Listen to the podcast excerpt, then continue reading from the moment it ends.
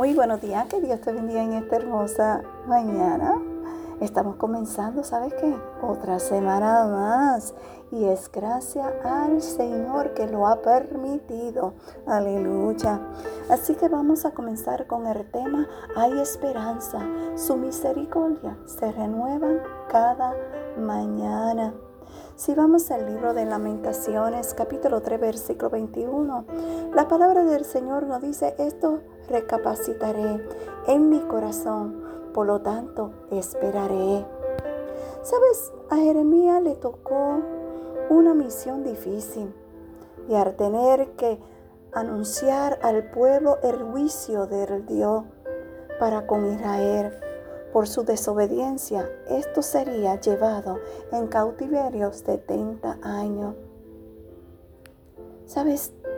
El pueblo no recibió esta palabra y se levantaron en contra de Jeremías a tal manera afligida. Pero en medio de su aflicción, él se mantuvo recordando y esperando la bondad y misericordia de Dios y su fidelidad. Esto trajo a su vida esperanza.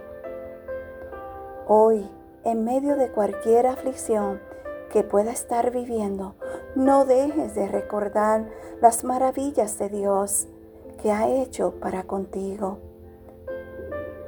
Él es un Dios fiel, un Dios de amor y cada mañana su misericordia se renuevan y nos dan esperanza. Amén.